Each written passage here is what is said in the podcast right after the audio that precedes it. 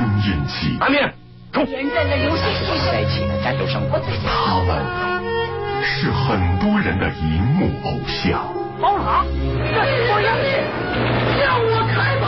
现在，听他们讲电影的故事。往后一仰就变成半人，往前就变成自己，好像不平常。学学了很长，摔的屁股尿。他们用生命塑造了一代人的灵魂，我们用声音传递那个时代的情怀。联手将小说搬上电影幕后，在中国电影诞生一百一十周年之际，话说天下周末版，罗宾为您带来由中国传媒大学崔永元口述历史研究中心支持制作的电影传奇，敬请收听。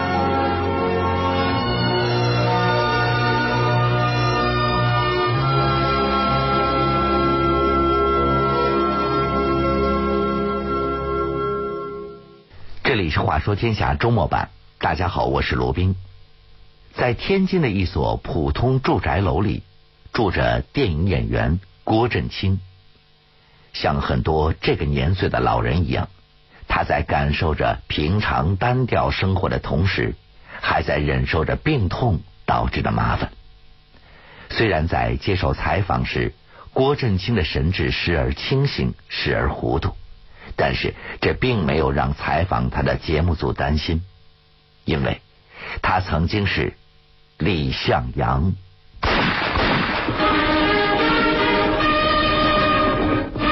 著名的双枪李向阳是如何练成绝技的？扮演反派松紧的演员，为什么日后成了反派专业户？拍摄影片的时候发生了哪些故事？这部著名的影片又对影片的主演们产生了哪些影响？话说天下周末版，罗宾为您带来电影传奇系列之《平原游击队》。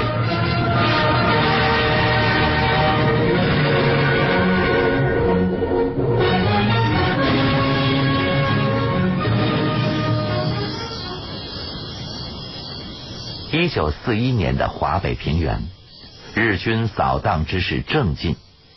这个看似平安的夜晚，将因为一个人的出现，发生一些变化。平安无事哦。从这时候起，我们已经能够感受到，在李向阳身上营造出的神秘光环。他不但百发百中，而且能使双枪。不过，扮演李向阳的郭振清却不是打枪的好手。他回忆说：“我打兵好闭眼，可以打一枪闭闭着眼。导演苏黎让我打机关枪，打机关枪眼睁着锻炼，后来打枪不闭眼。”苏里很愿意帮助不会打枪的郭振清，不光因为他是导演，还因为他曾经和鬼子真刀真枪的干过。苏里回忆说：“四几四二年不是一年，就是今年打败希特勒，明年打败小日本，有这个口号。我们当时太行的这个军区啊，就是总部就下了个令，必须向敌伪做宣传。”把这个这种口号一定要宣传下去。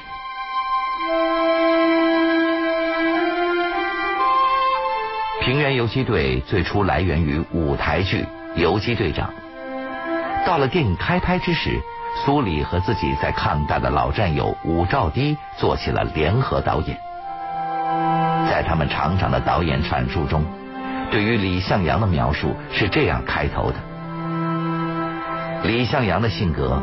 是通过一系列尖锐而复杂的对敌斗争显示出来的。他年轻、勇敢、聪明，对未来充满了信心，寄予了无限希望。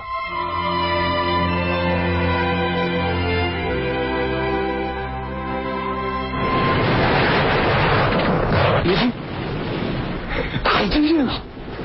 好吧，让他们自己打自己去吧。走。向阳使出的第一招，就让日军和伪军之间打了起来。别打！别打！别打！队长，我们早误会了，不许人打起来了。你怎么搞的？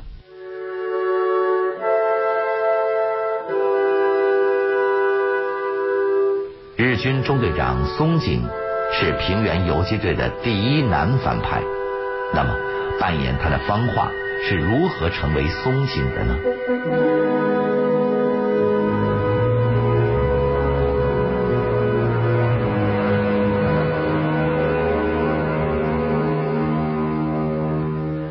方化出生在大连黄泥川西沟村，从小就调皮捣蛋，没个正形。村里人都觉得这孩子将来一定没什么出息。一九四四年毕了业、结了婚的方化去了长春的舅舅家，他说想去电影厂当演员。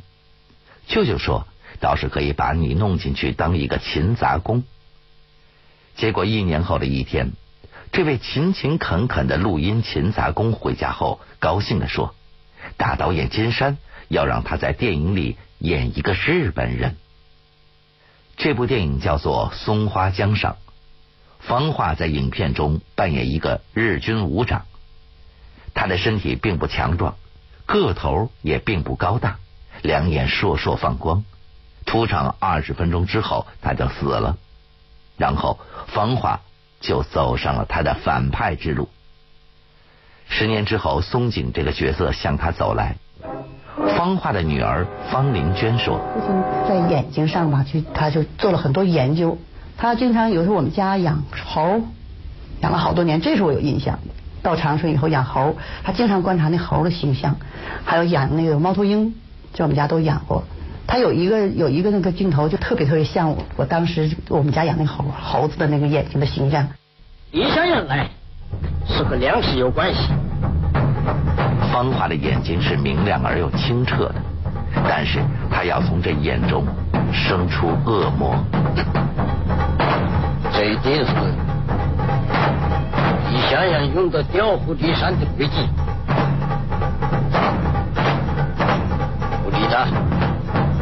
看他怎么办？为了吸引松井离开李庄，李向阳炸了西庄炮楼。但是狡猾的松井并不上当。我把敌人估计的太简单了。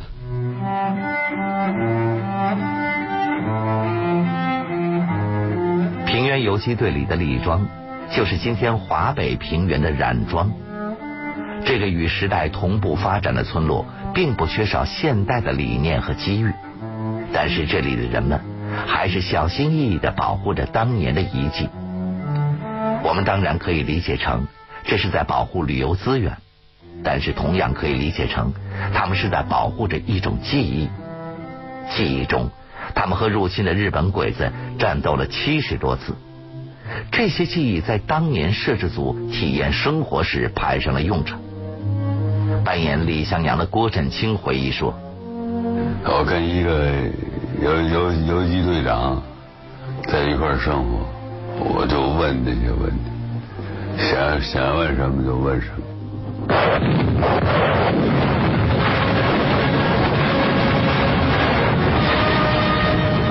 好，谢谢你。为了斗过狡猾的松井，李向阳悄悄的进城，把军火列车给炸了。好了，李向阳把军火列车炸了。就是，炸车是第三招，但是松井的狡猾还是略胜一筹。我要给李香阳一点厉害看一看，他以为我回去了，我要杀他个回马枪。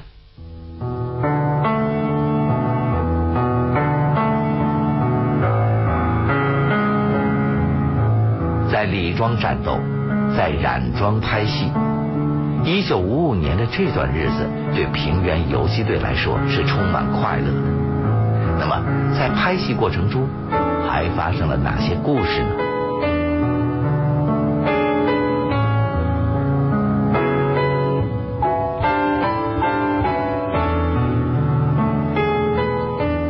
林园在影片中扮演李向阳的母亲，她演得很过瘾。林园回忆说。我跟向阳子吧也是，他都平常也叫我妈，妈还能叫我。妈，向阳子，关系特别好。所以他回来，他热，他那种热情也感染我。我的这个热情，母亲这种母爱也对他也也感染。妈，你看，我这不是挺结实吗？志平，拿出来吧。哎呀，大婶儿，那李大哥好容易回来一趟，你连点干面都不给人家吃。扮演翠萍的柏瑞彤是第一次演故事片，他回忆说。我书变得不好看，就认为那个年代了，五十年代了，嗯，梳一个大辫子觉得土。说你演的就是农民，就是要你那土气。结果每天都得接那个辫子，揪起来可疼了，可不愿意了。那个梳头的师傅也是，使劲给我梳，让你不乐意，让你不乐意的那样。李向阳，抓住，走！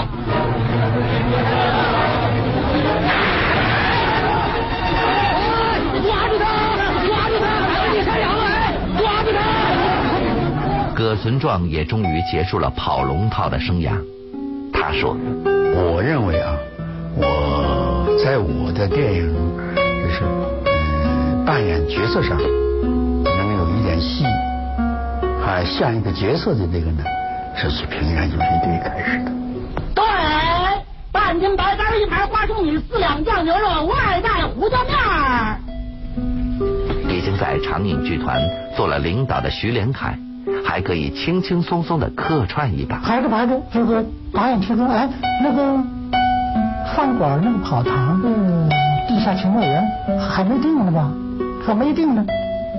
哎，在老凯子吧？当时我徐连凯都叫我就就昵称吧，叫老凯或者老凯子。哎，这这这这场记就找我，老凯行不行？我说行啊，我一场戏一场戏干。拍摄《平原游击队》成为了一段美好的回忆，但是在剧组里，郭振清和方化的矛盾却是公开的。因为郭振清特别恨日本人，所以他怎么看扮演松井的方化怎么不顺眼。平原游击队之后，方化每年拍三四部电影，都是演日本人、演国民党，也演共产党。他是长影的艺委会委员，一连几年当选长春人民代表，这是他最快乐的日子。但是松井并没有离开方华而去。方华的夫人张淑珍和女儿方玲娟说：“啊，你他一出去，你说哎，松井松井。嗯，很多人传说我父亲是家里全是日本人，整个家里的装修什么全是日本风格的。他生活变化的来了麻烦就太多了，就为了他演宋景演的像，都说他是日本翻译、日本特务，连。”周边的同志，身边的同志说他是，也证实他是日本翻译、日本特务。松井的力量随着时间增长，芳华得到的正面角色越来越少，甚至接一部戏的机会都越来越难。别说，杨家在哪里？啊，不知道，烧死他！走，走。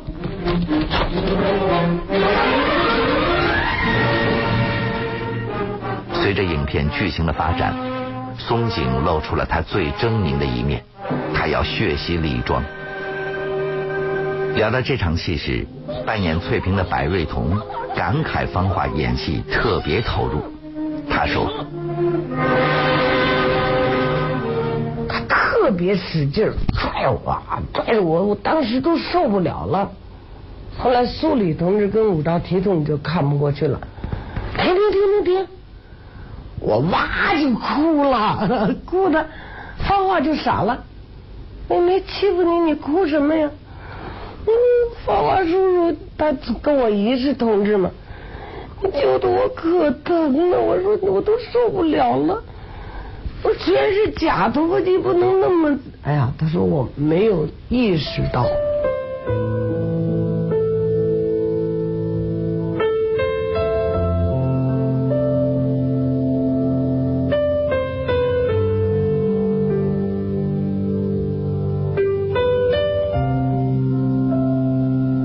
故事已经发展到了最高潮那么它的结局又是什么样的呢？这部影片又是如何影响了演员们的人生呢？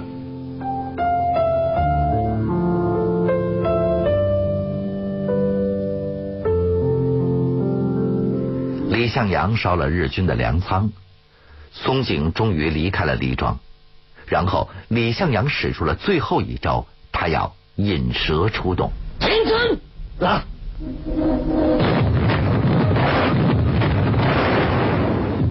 方华的儿子方志丹说：“我记得有一次春节，大家都很高开心。我姐从东北回来后，那时候心情特别好，我就穿上我亲父亲的扮相，然后我出现在他的面前，他看着我还笑了一下，但他没没怎么评价，他就笑了。然后我还学了两个动作，那时候在广州的时候，有一年好像内蒙厂去请他去拍戏，就是说请你来把你儿子带来。”可能他在剧中就需要一个老日本，一个小日本这演员。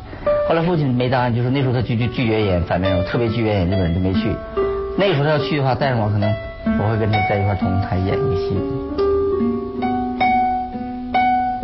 因为父亲同在一个电影厂，方志丹和郭振清的儿子郭小清从小就是好朋友。像很多那个年龄的孩子一样，他们也玩过李向阳抓松井的游戏。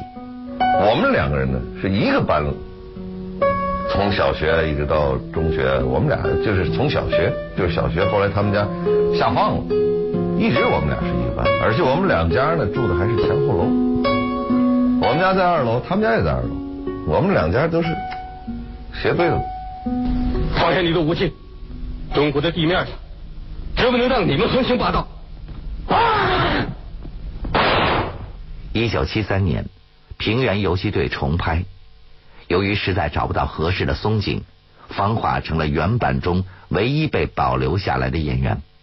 但是，此时的松井已经远不是李向阳的对手，他必须处处小心，以避免在画面中显得太突出。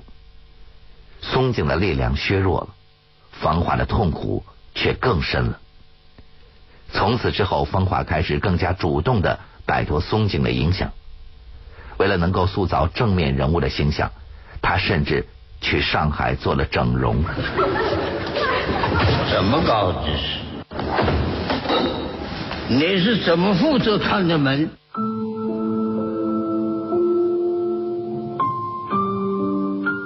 一九九四年，六十九岁的方华在影片《阳光灿烂的日子里》扮演了一生中最后一个角色。这是我军的一位高级将领。一个和松井不同的人。四个月后，方华病逝。至于郭振清，从他出演第一部电影《六号门》时，似乎就奠定了他演正面人物的基调。一九四五年，郭振清还在天津当电车售票员，他家住在码头边上。他的穷哥们很多，他喜欢曲艺，能说数来宝，会使单弦，经常编评剧小段给工友听。几年后，他进了天津人艺，开始演话剧。直到有一天，导演吕班说让他演《六号门》里的胡二，他高兴的跳了起来。丁大哥，早上我爹就让姓马的活给逼死的，今天马金龙打死我的孩子，我看他是两辈子冤仇啊！丁大哥。导演吕班和副导演苏里在这部电影里告诉了郭振清什么是电影。六月里的太阳，他还自己唱了这首歌。像火烧喂，六月里的太阳，啊嘿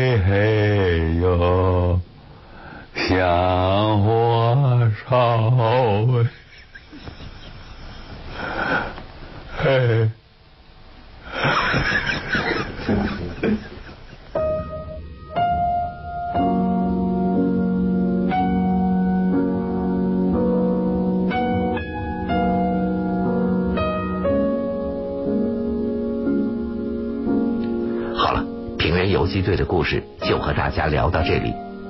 这里是《话说天下》周末版，我是罗宾。明天晚上的十点钟，我将继续为您带来电影传奇。如果您想在手机上收听我们的节目，可以下载听听 FM 的手机软件，或者关注北京文艺广播的公共微信账号。最后，我代表节目编辑程涵，感谢为本节目提供大力支持的中国传媒大学崔永元口述历史研究中心。接下来，我们继续欣赏北京文艺广播的其他精彩节目。